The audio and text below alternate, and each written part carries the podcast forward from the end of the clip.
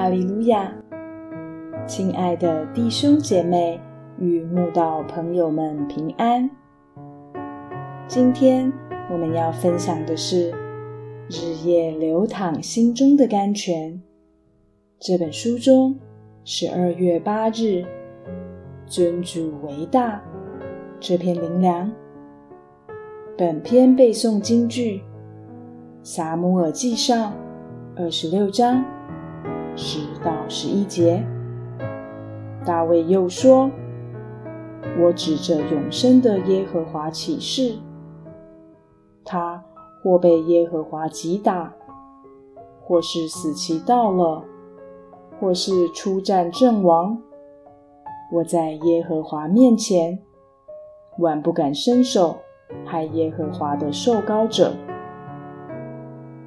大卫被扫罗追杀，不是一天两天的事。而是长达十年以上，颠沛流离的逃亡生活。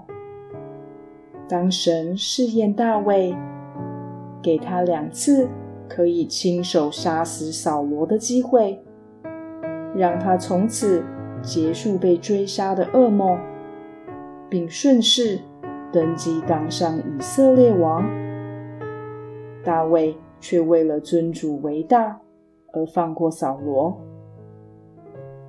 大卫情愿继续被扫罗追杀，也不想伸手加害神的受膏者，因为一个尊主为大的人，断不敢让自己的想法凌驾神的带领之上。虽然他知道总有一天他会取代扫罗，当上以色列王，但神有神的时间表。就让神来成就，而不是他自己拿下王位。大卫一生事事尊主为大的态度，在这两次放弃亲手杀死扫罗的机会中达到高峰。不管是在隐基底的山洞里，不管是在西弗的旷野。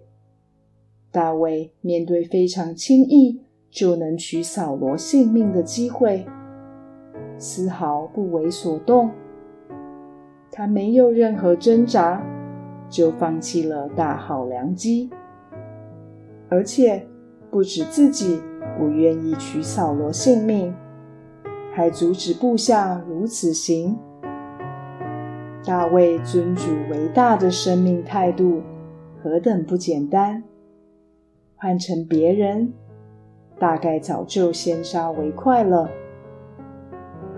大卫所行，甚至感动了扫罗，自称起过说：“你今日显明是以善待我，因为耶和华将我交在你手里，你却没有杀我。